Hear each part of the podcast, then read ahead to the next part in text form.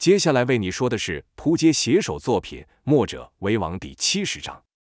前文说到，赵天烈本想一人独占南宫止、西门锦与东郭醉等三大世家的家主，但经梁月英一说，便忍住怒火，让江满红、费斯与李密应战。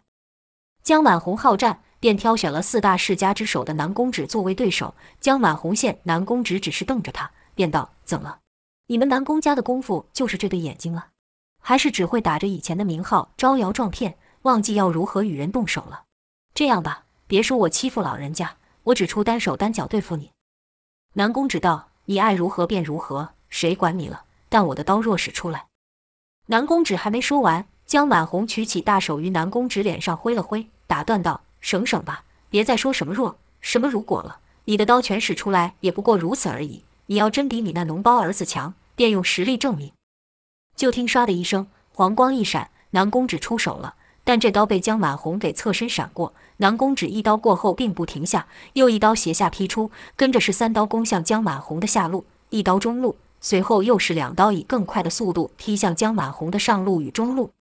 南宫止这一动手，颇具大家风范。虽然没有像南宫烈那般凭空升起刀火，但黄色宝刀附上南宫家的独门内劲，也是劈得哧哧声响，热得异常。可这一连数招都没伤到江满红，江满红于闪躲之际还频频说道：“可以呀，刀招严密，刀劲炎热，还有几分大家气度，比起那小子强多了。看来多吃了几年饭，还是管用的。”南宫止道：“还轮不到你这小辈对我指指点点。”说着，又是刷刷刷三刀挥出。江满红是绕圈闪避。南宫止本以为数招内就能将大言不惭的小辈打倒，故意出手就是快刀。哪知江满红这高大的身躯移动起来这么的迅速。南宫止以刀追人，这刀是愈使愈顺手。江满红虽然都避过了南宫止的刀招，但觉得对方刀劲上传来的热气愈来愈盛。虽然与赵天烈的炎阳劲相比还差许多，但却另有独到之处。南宫止的刀劲是锐利的。不像南宫烈那样张扬，而像是将那股热劲给凝聚后发出。随着南宫止内息催动，那刀气的距离变得更长。江满红开始时还闪避的轻松，有空回嘴：“老家伙，想必是久未动手，需要暖暖筋骨，熟悉熟悉。我当陪你热热身吧。”可随着南宫止刀剑愈来愈锐利，刀招愈来愈凌厉，江满红也不禁说道：“有两下子，不错，看来够我玩一会了。”南宫止毕竟比南宫烈老练许多。不会轻易受言语的刺激而胡乱出招，故不管江满红说什么，南宫止只是专注在刀上。几招过后，南宫止发现江满红的身法并没有什么套路，好似纯粹凭着反应而闪躲。南宫止心想：不知天高地厚的小辈，就给你一点教训，让你知道厉害。刀招一变，横一削，下一踢，可刀锋所指之处却不是江满红，但这两刀却封住了江满红闪避方位。跟着就看南宫止手腕一翻。使出了明艳刀法中的一招烈焰冲天，江满红就觉得眼前黄光刺眼，退路被封。江满红大喝道：“这才够看！”跟着是出手直接朝南宫止打去，就听砰的一声响，南宫止退了去，面上一阵蜡红，说道：“你这家伙居然这么疯！”原来刚才江满红那一拳要是慢了一些，那手当时就得被南宫止给削去。再看江满红，胸口衣襟也被划破，且有一道伤口。可却不见血，乃因南宫止那独特的刀劲所致，所以伤口不见血，但却热得发烫。就听江满红说道：“我疯狂吗？我们本来就都是野兽，你以为穿上衣服会说些好听话就不一样了吗？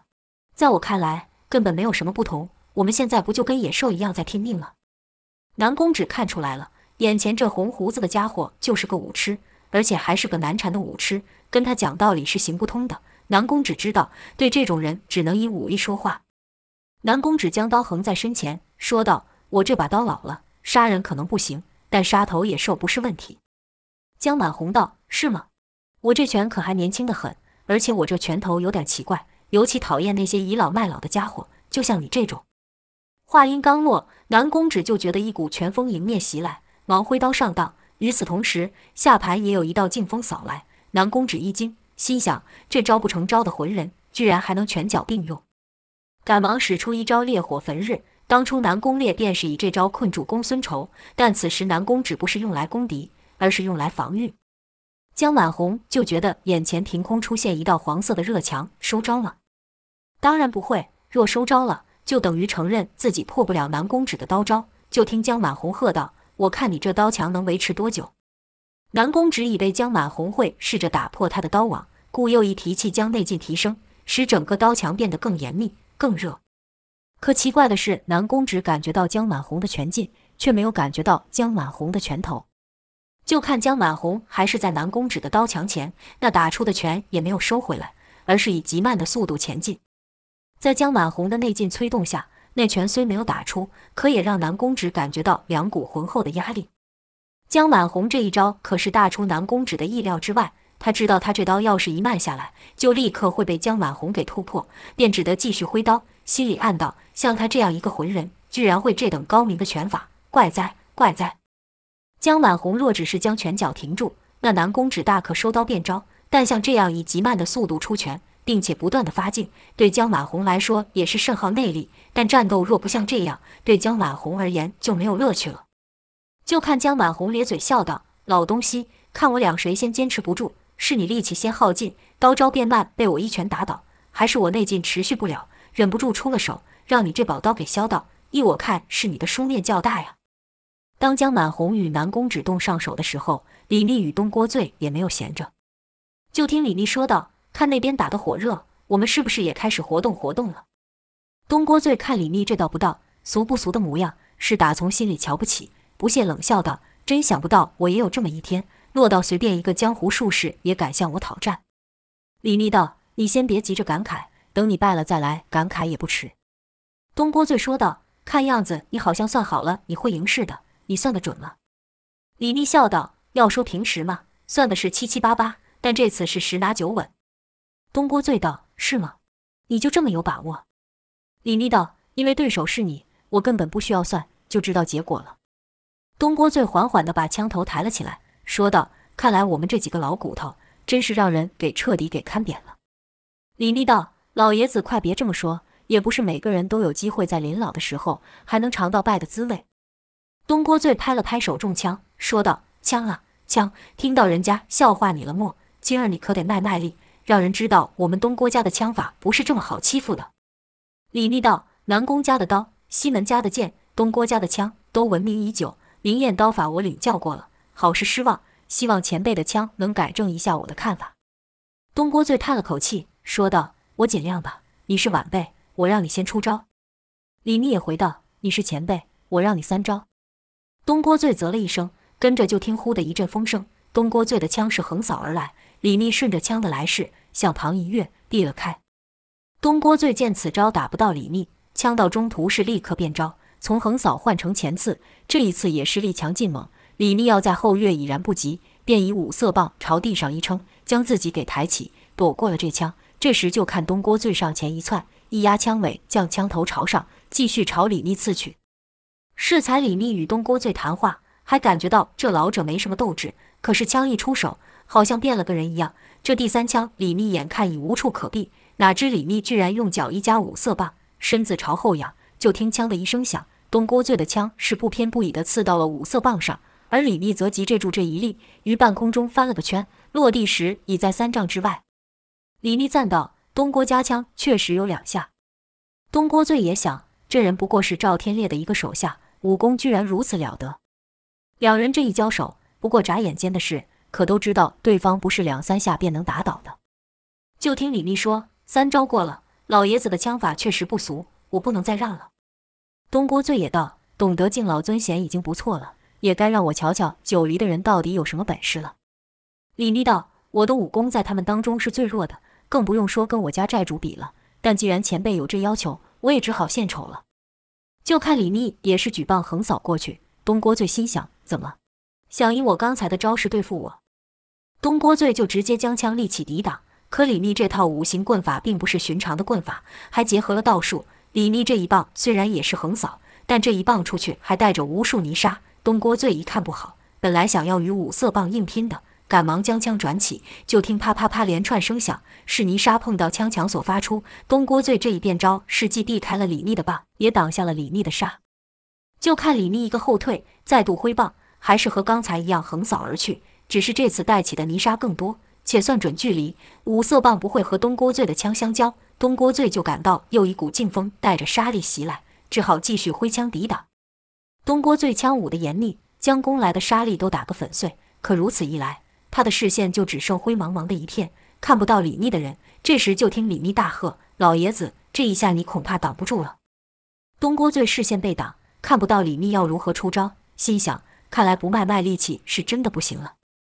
就看东郭醉枪法一变，一股浑厚的内劲将眼前的沙尘给包住，跟着是斜向退去，手中枪一带，那些沙尘跟着移动，如此就看到了李密的五色棒朝反方向打来。东郭醉喊道：“这些沙子就还给你吧！”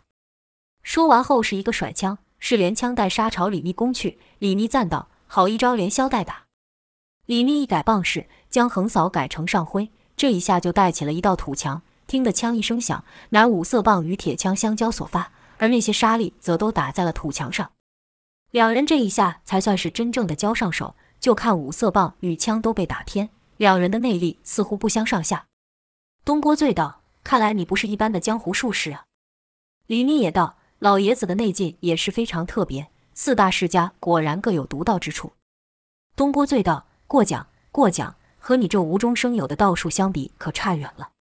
李密道：“老爷子就别谦虚了，你的内劲居然可生成一股奇特的旋风，将我的沙给包住，很是厉害。”东郭醉道：“好一阵子没有使这招了，今天被你给逼出来。”李密道：“既然出招了，那就别留手了。”话音刚落，五色棒就打了过去。这次仍是棒走刚猛一路，东郭醉枪从鞋里挑去，李密紧跟又连攻三棍。可都被东郭醉给巧劲挡开。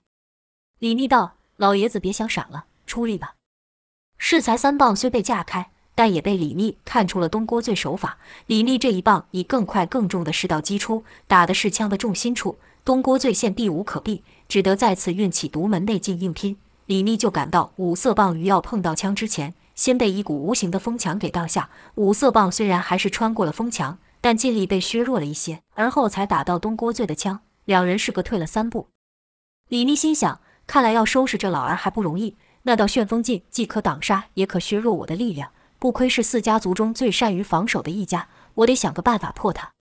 要知道，四大世家各有其独步武林之处。南宫家的刀法擅长进攻，内劲如火；东郭家的枪法攻守兼具，并有旋风劲擅长防守。东郭醉一连破了两招李密的攻击，李密便想该如何变招以突破东郭醉的防守。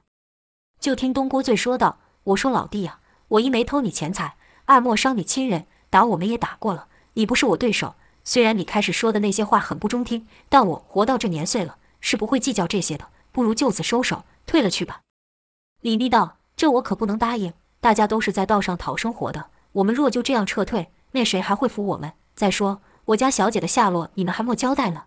现在是我家债主夫人劝着，债主才暂时忍住。如果债主出手，”别说你了，就是你们三人一起出手，都不是他对手。东郭醉道：“你还想要打下去？”李妮道：“你若现在能把我家小姐交出来，那我们自然就不需要再动手。”东郭醉摇了摇头，说道：“我怎会知道那女的在哪里？”李妮又道：“那你们把罪魁祸首南宫烈交出来，也可避免一战。”东郭醉道：“他就是犯了天大的错，也是我侄子啊，我怎么可能将他交给你们？再说，我也不知道他人在哪里。”李密道：“知道闯祸了就躲起来，躲得了吗？我们把他的根基给掀了，我就不信他不出来。南宫家都没有了，他的春秋大梦也就该结束了。”东郭醉说：“我可不能让你这样做。”李密道：“老爷子你就别为难了，老老实实败在我手上，你就没有这烦恼了。”说完后，李密就将五色棒在地上扫了一圈，带起一阵沙尘将自己给围住。东郭醉正纳闷李密将自己包住要干什么，突然间。从沙尘丛窜出一团蓝色人影，就看李密的衣服已从黄变蓝，棒招也变了，不像刚才那样走刚打猛撞的路子，这下是双手持着棒的两端，棒头飘忽不定，好似被吊在半空中随风摇曳的铃铛。东郭醉不知道李密葫芦里卖什么药，就先以内劲灌入枪中，心想任你使什么怪招，一碰到我的旋风臂便知虚实。就看李密这看似没什么力道的棒招与东郭醉的枪要碰到之际，也没有听到兵器交击之声。李密突然整个被五色棒给带了起来，从上面翻过了东郭醉。东郭醉不敢大意，李密身子去哪，他的枪就指向哪。可他的枪一动，李密也跟着动。东郭醉一连换了好几招都是如此，李密就好像枪头上的红缨一样。东郭的枪挥得快，李密就快；东郭的枪使得慢，李密也慢。东郭醉不禁心想：这是什么怪招？李密此刻是身如流水，随着东郭醉的旋风劲而走，就像飘在水面上的落叶般。水急，落叶移动的就快；水慢，那叶就缓缓地漂浮着。东郭醉心想：这可不行，我得一静制动，便将枪愈使愈慢，愈使愈沉，灌注于枪上的内劲是愈来愈强。本以为这样李密无从借力，那奇怪的身法就得停住，哪知李密居然就这样浮在了半空。东郭醉这才明白，原来他不是随我的枪而动，而是随着我的旋风劲。东郭醉就看李密突然伸出一手突破风墙，握住了枪，同时说道：“你的内劲对付我这套身法很是吃亏呀。”东郭醉道：“是吗？”一催内力，风力暴涨，想将李密给吹走。就看李密的五官与衣服都被吹得往上变形，但握住枪的那手依旧没有松开。李密道：“这点风力只怕还不够，老爷子就这点本事了。”东郭醉心想：“看你能撑多久。”便再催内力，使风力又增强一倍。就看李密手一松，果然被吹了走。可李密不是退去，而是将五色棒朝地一插，身子在空中画了圈，跟着就借着这力，快速的朝东郭醉的下盘打去。东郭醉没想到李密有这一手。即便立刻将枪下扫，也只挡住了一击，就感左腿一痛，差点站立不住。而此时李密已经划过了他，一招得手后，李密的攻势还不停，又朝东郭醉的下盘攻去。李密猜想东郭醉的旋风劲势愈往下，威力愈弱，便不断游走于其脚下，双手分持五色棒的两端，以快速的短打近招。果然，就见东郭醉被逼得频频后退，枪枪之声连响，乃东郭醉挥枪下刺抵挡五色棒所发。可李密既然入了风墙，就不会轻易退去，是棒打、手抓、掌击等招式一并使出。这下可把东郭醉给闹了个手忙脚乱。李密的攻势如流水一般从地下冲来，东郭醉挡了棒却中了掌。虽然有旋风镜护体，但接连中招也是不妙。就听东郭醉怒道：“当真以为凭这雕虫小技就能胜得了我吗？”说话间，东郭醉突然腾空跃起，这下李密的身形就被看得一清二楚，跟着就是一阵急刺。枪尖如雨点般落下，李密此刻无法再借东郭醉的旋风镜移动，只得边闪躲一边招架。就听“枪”的一声，枪棒互击，李密从被这一下给压入了地面数垛，东郭醉也被震了开。刚一落地，就看一道白影快速打来，东郭醉立刻挥枪抵挡。就听“嗤”的一声响，那白影穿破了风墙，且劲力不减。跟着又是“枪”的一声，这下把东郭醉震得虎口发麻。可还没有等回气，那白影又袭来。东郭醉将旋风劲增强，可情况还是和适才一样。那道白影依旧穿过了风墙，与东郭醉来个硬拼硬打，一连数下，将东郭醉打退了数丈，打到他双手发颤才停下。这时就听李密说道：“不简单了，老爷子能让我连换三种功法，东郭家的武功并非徒具虚名，不错不错。”东郭醉就看李密身上的衣服，不知何时又变成了一身白，说道：“你这术士这次又使了什么法？”居然能不受我的旋风劲影响？李密道：“你的风能挡得了沙，吹得了水，但总不能把金子也给吹断了吧？”原来五色棒的每一面都有玄机，白色那面就是用特殊金属所做，于外面涂上白色的颜料，看起来就和寻常的棍棒末两样。东郭醉此刻已是勉强支撑，手痛得差点连枪都拿不住。刚才那几下毫无取巧之处，很明显是自己败了，便朝南宫止看去，说道：“老友啊，我不行了。”这次我帮不了你了。东郭醉本以为李密胜了他，就会朝南宫止那去，可看李密却没有行动，不知是对他的伙伴很有信心，还是如何。南宫止不知道的是，李密这套五行奇劲，每换一次功法，耗力甚大。自他练成这套奇功后，也只有一次连续使出五种功法，几乎是连命都豁出去了。那次是他对上赵天烈的时候，本来他就要不行了，是赵天烈灌输内力救了战败的他。此次连换了三套功法，才将东郭醉给打败。李密也得好好调息一下。再说到费斯对西门锦，费斯可就没李密跟江满红这么多话了，只是冷冷地盯着西门锦。可光是如此，就让西门锦感受到不小的压力，故西门锦的目光也不敢离开费斯。身旁虽不断传来激烈的打斗之声，可他这里却静得很。西门锦道：“难道你打算就这么把我给盯死？你的武功比他们如何？”费斯才回道。劝你最好别试。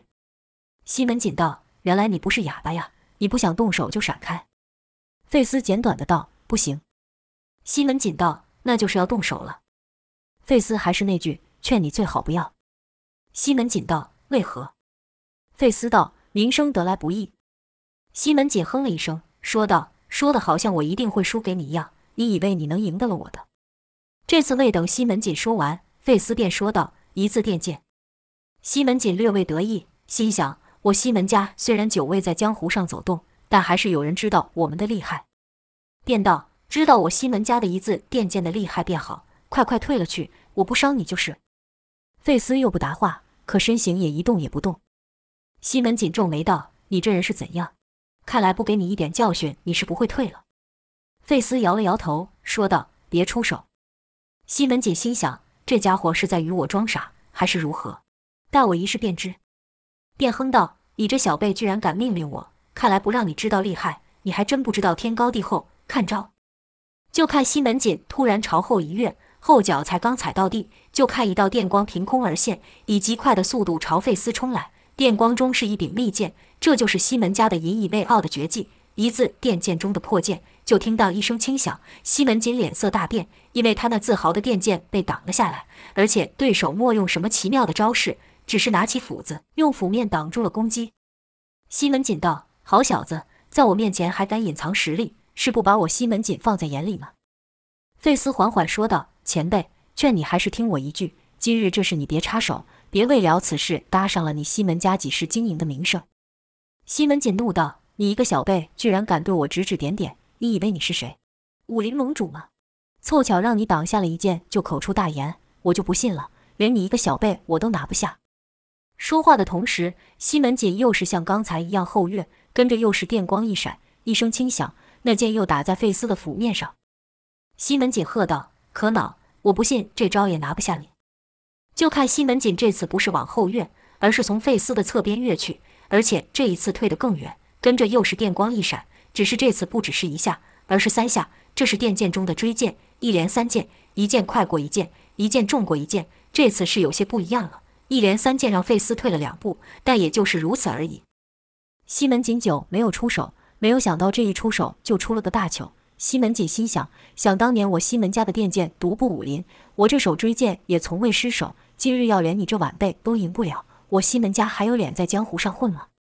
费斯还想开口说话，却被西门锦打断道：“我这电剑中还有最后一招，自我练成之后便没有用过。今天给你开个眼福。”也不等费斯回话，西门锦这次也不后退了。就看他双手猛地朝后一弯，跟着大喝一声，电光爆出。这招是电剑中威力最大的一招——瞬间。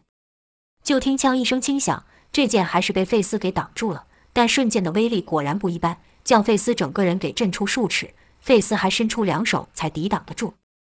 本来以西门锦这样的身份，使尽了招式都奈何不了对方，就应该收手了。但西门锦不服，他不信以他西门家的电剑，连赵天烈的一个手下都对付不了。更让西门锦觉得难堪的是，费斯至此都还没出过一招。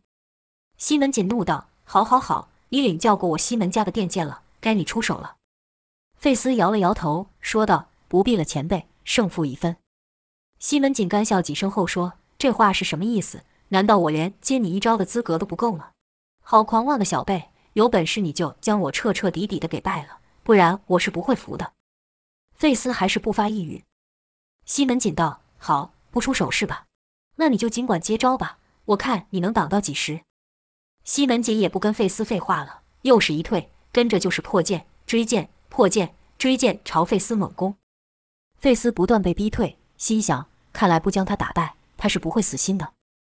便道：“前辈，你再不收手，我可真要出手了。”西门锦道：“废话少说，有什么招式尽管使来。”锵的一声爆响，是费斯挡下破剑所发。就听费斯说道：“再过两招，我可要不客气了。”当当两声，是费斯挡下追剑所发。费斯又数道：“二。”西门锦道：“不用麻烦了，我帮你数。第三招，出手吧。”这时，西门锦就站在费斯的面前。第三招，西门锦自然是要以秘技瞬剑一决高下。这次他毫无保留，使出了十二成功力。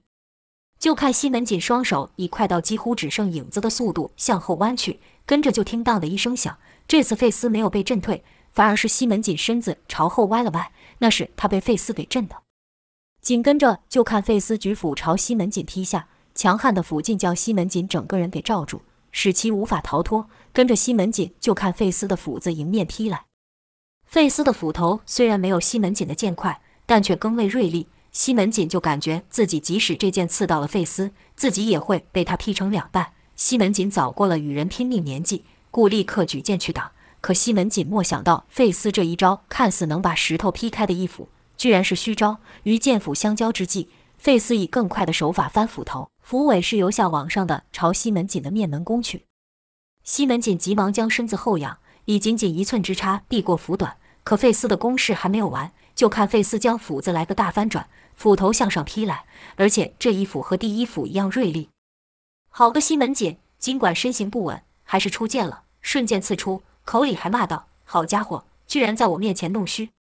就看电光凭空又现，由上而下朝费斯持斧的手攻去。当的一声轻响，一把宝剑断成两半飞到空中，而费斯的斧头就贴在西门锦的下颚。西门锦这才知道，若非对方手下留情，这一下他恐怕就没命了。当下是信心全失，以剑闻名的西门锦，此刻连剑都被人打断，要他如何还敢再战？几滴冷汗从额头落下。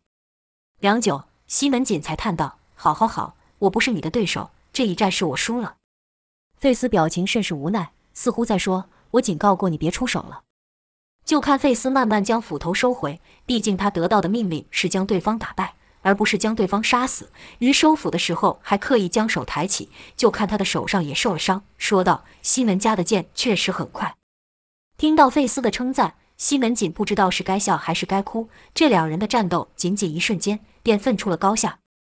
这时，就听砰砰砰的几声闷响，费斯与西门锦朝声音方向看去，就看江满红的重拳打在了南宫止身上，南宫止是口喷鲜血。赵天烈立时朝江满红奔去，并大喊道。快停手！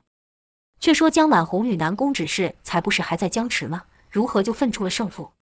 原来江满红一面缓慢的进拳，一面催动内力，让拳劲不断发出，使得南宫止不得变招。南宫止知道，此时只要出现一个破绽，对手的铁拳就会立刻打破刀网。可江满红这人有个特性，就是一动上手就不分轻重，而且他修的功夫也是独特，带着狂乱之气。当初在九黎对上夏景渊与胡野间时，他还用不到一半的功力。可这南宫只是真的有本事，刀招绵密不说，南宫家独特的内力也让周遭愈来愈热，这份修为就比南宫烈深厚许多。江满红其实大可避开刀网从旁进攻，但他却偏要正面交锋。江满红也不是真傻到会以肉身去碰宝刀，他的拳头有特制的护具，既可让他攻击敌人，又可抵挡利刃。南宫指刀上散发的热虽然比不上赵天烈的炎阳劲，但也够让人受不了的。于僵持之际，就听江满红乐道：“老东西有点意思。”跟着江满红便催起了内力，就看他那扎眼的红胡子渐渐翘起，身上毛发也一根根竖了起来，眼睛也变成了鲜红。南宫止就觉得对手的气势还不断的在增强，可他却已经使出全力了。江满红原本是打算与南宫止比谁先支持不住，可现在他狂劲一起，就顾不了这么多了。就听江满红怪吼一声，那原本凌空缓进的拳突然加速，冲进了刀网，跟着就是枪枪枪连串响声爆发。乃南宫止的宝刀劈在江满红的护手上所发，南宫止那炎热的刀劲也打入了江满红的体内。刀劲入体，江满红就感到五那疼痛。且那刀劲还又从内窜出，使江满红身上出现数个刀伤，但江满红依然不退，反而在笑。由于南宫止武艺高强，内功精纯，激起了江满红的狂劲。尽管此时江满红被南宫止的刀劲割得全身疼痛，但他却一点也不怕，脸上表情更像是在享受。南宫止见状，大吃一惊，心想：他明明被我的刀剑所伤，怎么反而气势更长？口中说道：“还不收手？难道这手臂你不要了吗？”就听江满红道：“区区一条手臂而已，要你就拿去，但你得把命给我留下。”南宫止一咬牙，本来与江满红这番比拼已甚耗内力，但为了击退江满红，只好再一催劲，就看黄光更甚，可还是末将江满红的铁拳给逼退。南宫止心想：这家伙难道一点感觉都没有了？不对，若没有伤，他的表情不会如此。这家伙是个疯子，十足的疯子。便喝道：“好家伙！”我就不信你能挡得住这招。说完，就看黄光突然不见，而后是一道凌厉无比破空声响，一道黄光以极快的速度朝江满红劈去。这招是明艳刀法中的秘招“聚焰飞腾”，事先收刀，而后以急速劈出，并将全身的内力都聚在这刀之上。可说是明艳刀最后的一招，也是南宫止的最后一招。因为此招过后，若还无法击退江满红，他也无力再战了。江满红笑道：“老家伙，有这杀招，早该使出来了，命都要没有了，还留一手干嘛？”说罢，也是一催狂劲，不闪不避的挥拳硬拼。就听半空中发出当一声爆响，而后一把黄色的宝剑弹出，跟着就是砰砰砰的几声闷响。江满红的铁拳破了南宫止的巨焰飞腾。就看南宫止是口喷鲜血，被江满红重拳轰得一路倒退，所以赵天烈才赶忙冲出，喊道：“快停手！”可江满红此刻打红了眼，是谁的话也不听，继续朝南宫直打去。就见眼前闪过一道人影。一人接过了江满红的重拳，江满红就感到那拳好像打在冰山之上。这人自是赵天烈，可江满红依旧不停手，继续乱拳挥出。赵天烈知道江满红发起狂来有多厉害，不敢大意，将冰火无极功一下子催到八重功。就听砰砰之声不绝，而且声音沉闷，好似两块大铁石不断碰撞。江满红的拳如骤雨般落下，赵天烈或以寒冰掌，或以炎阳拳接招。可赵天烈就觉得江满红的拳与上一次他们交手时有些不同。之前的江满红拳劲也是猛烈，但都被赵天烈以更强的力道打回。可这次赵天烈虽把江满红的拳给接住了，但江满红的拳劲却还是打进赵天烈的体内。这是江满红与胡野间一战时所学来的透骨拳，能在不破对方护身气劲的情况下，将劲力打入。想当初胡野间与江满红功夫相差甚大。都能以这透骨拳伤了江满红，这招由狂劲大发的江满红使出来更是厉害。赵天烈一连受了几下拳劲，虽不致伤，但也是疼痛非常。就听他一声大喝，说道：“想打败我，你还差得远呢。”赵天烈也被激得动了真火，就看他双掌抓住了江满红的拳，而后是一手使寒冰劲，一手运炎阳功，将这两种极端的内劲灌入江满红体内。江满红还想反抗。一连爆发几次狂劲，想将赵天烈给震退，可只见两人周围数尺处的泥沙一次又一次的震起，赵天烈却没有移动半步，而江满红那魁梧的身子被愈压愈低。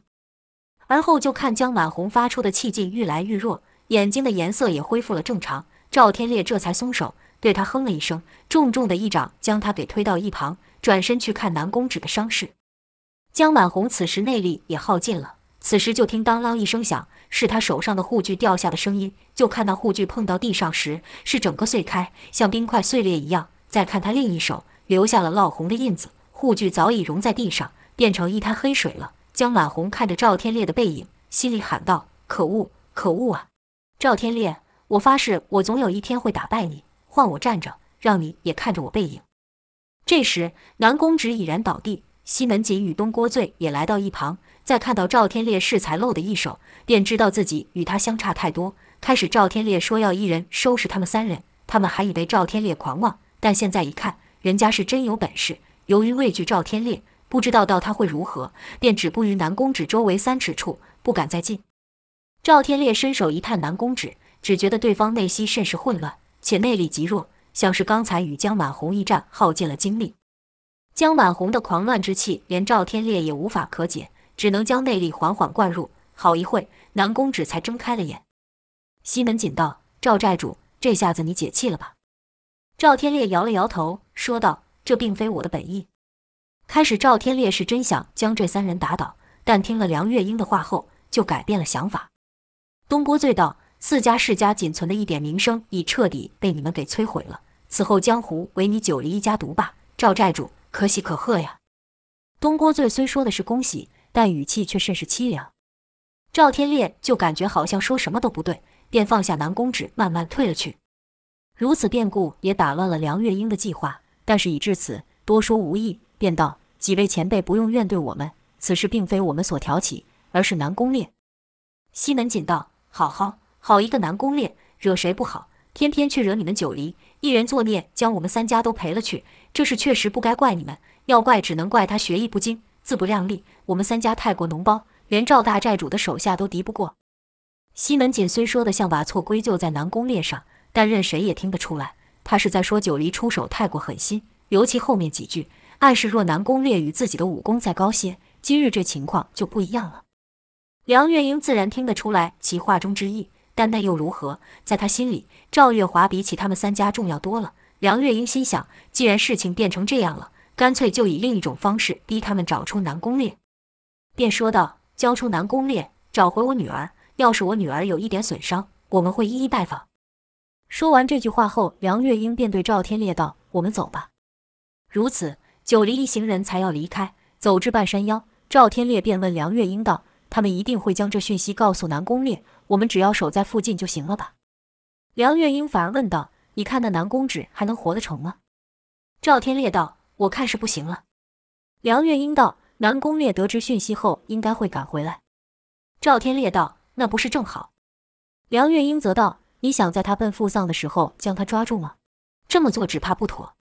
赵天烈想了想后说道：“确实不妥，但就这样算了。我们这一趟不就白来了？”梁月英道：“也不算白来，我们的讯息表达得很清楚，我们不轻易犯人，但若有人欺到我们头上，也不会有什么好下场。”赵天烈道：“那月华呢？月华怎么办？我们不从南宫烈那着手，还得从哪得知那臭蛇的消息？”梁月英道。有一件事我一直想不明白：杨无惧、南宫烈、殷万清等人怎么会聚在一起？还有后来那群乌鸦人，若说他们一伙的，南宫家有难，怎不见他们出现？反倒是来了其他两家？